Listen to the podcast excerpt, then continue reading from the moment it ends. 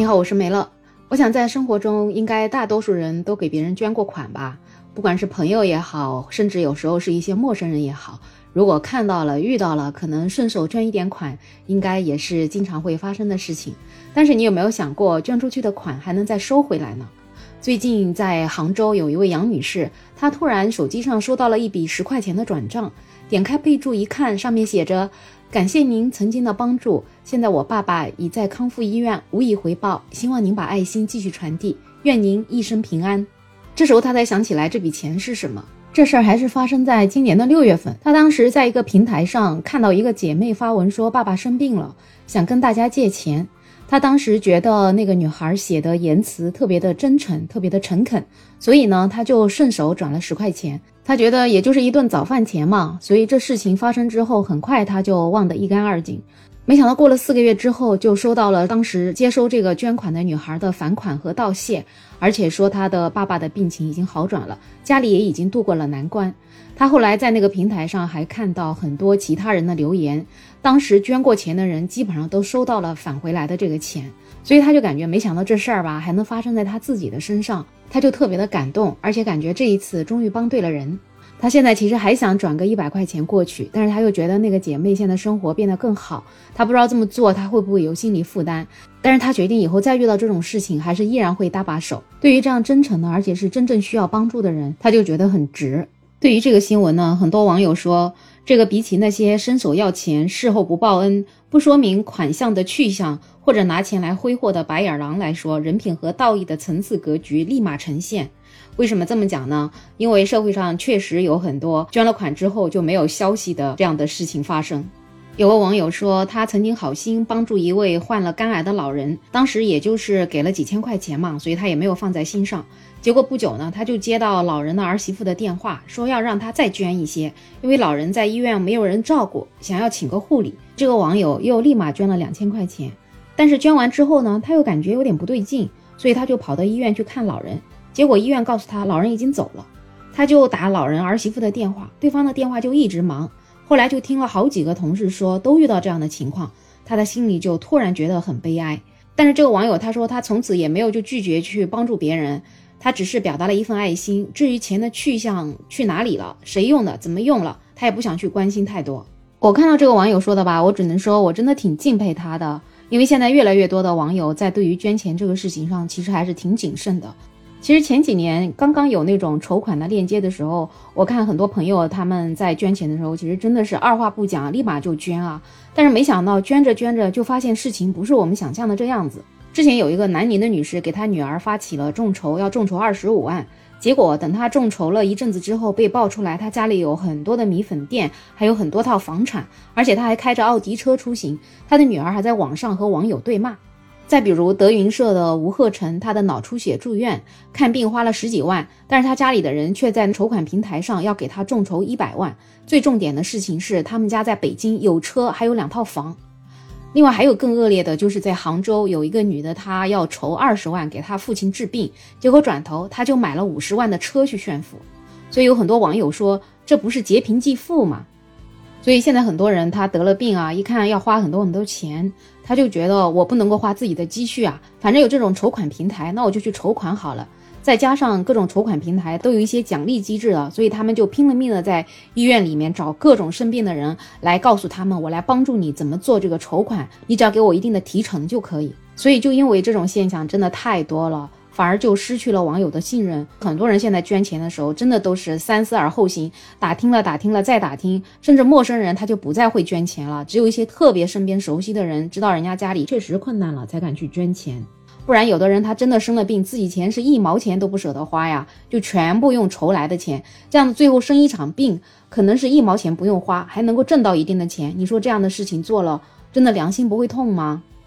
有一个网友说，他的姑姑得了癌症，刚开始得就开始在网上筹钱，在那个筹款平台上就筹了八万，还有一些亲戚就直接给他打微信的，还有村里一些捐款的钱。结果他的癌症一天都没有治，因为他的身体不符合化疗的标准，医院就强行让他出院了。最后这个姑姑也去世了，然后他的姑父呢就拿着捐来的这个十几万块钱，又重新娶了一个新老婆。你说把这些捐钱的人是不是要给气死？还有我的妈妈前几天也跟我讲，她特别特别的难过，因为在我们那个村里面有一个远房亲戚，其实那个亲戚他自己已经去世了，然后他的老婆后来又重新嫁了一个老公嘛，那个老公结果现在又生了癌症。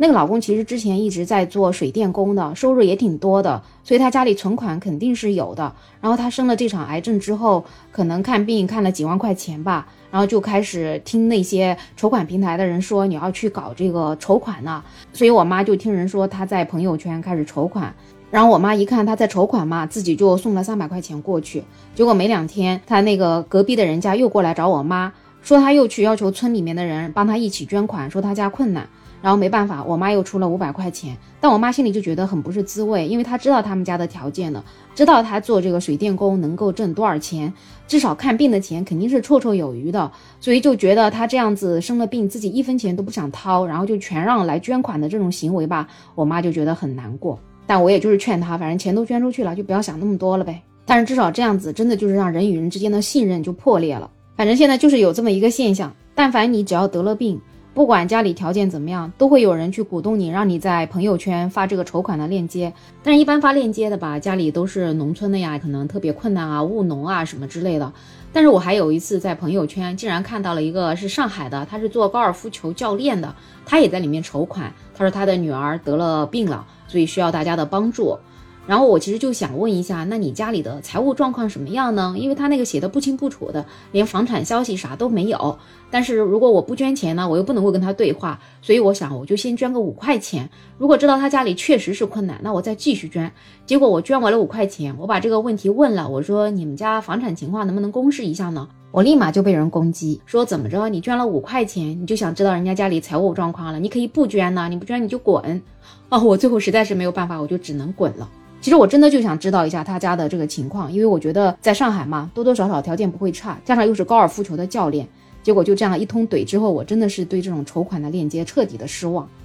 所以很多网友也是像我一样失望，但是失望并不代表没有爱心，有爱心的人其实还是挺多的，但是他们肯定是希望自己的爱心能够真正用在实处。在这里呢，我其实想提一个免费午餐这样一个公益活动。这个活动我已经参加了好几年了，每个月会从支付宝自动扣二十块钱，这对我来讲是一笔很小的钱，但是它真的能够帮助到很多贫困地区的小学生，让他们能够吃上免费的午餐。为什么我当时会捐这笔钱呢？因为我在网上看到很多很多参与了免费午餐这个项目的小学，他们十年如一日，每天都坚持在网上面发他每天的菜品。像有一家谢家小学免费午餐开餐公示，他就会写应到一百七十一人，十到一百七十一人，菜品是有米饭，还有各种各样的菜，然后一共消耗了大米多少斤，一共豆腐五斤，猪肉十斤，西红柿八斤，然后一共一共多少钱？我就是因为看到这样子非常非常详细，而且非常非常真诚的这样一个公式之后，我就觉得这是一个能够让我信任的项目。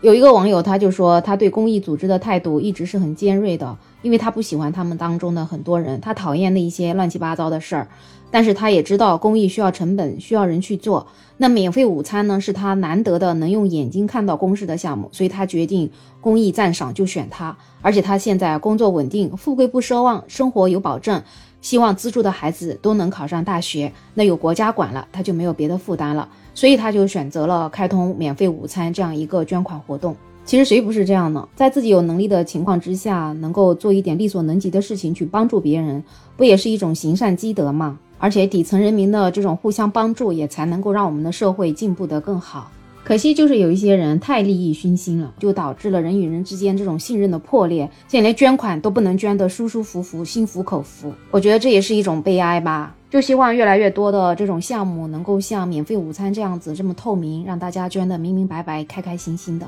也希望出来众筹的那些病人家属啊，真的是考虑到自己的家庭情况，已经到了无路可走的时候，然后才出来捐款，而不是说家里守着一套房子，守着一辆车不舍得卖，甚至不舍得花自己一分钱，就希望全是由社会来帮助。那这样子，总有一天那些真正需要帮助的人也得不到帮助。如果每一个受捐的人都像开头提到的这个女孩子一样，她接收到捐款之后一直记在心上，最后甚至还有返还给她的捐款人。这样子的话，是不是世界会更加的美好呢？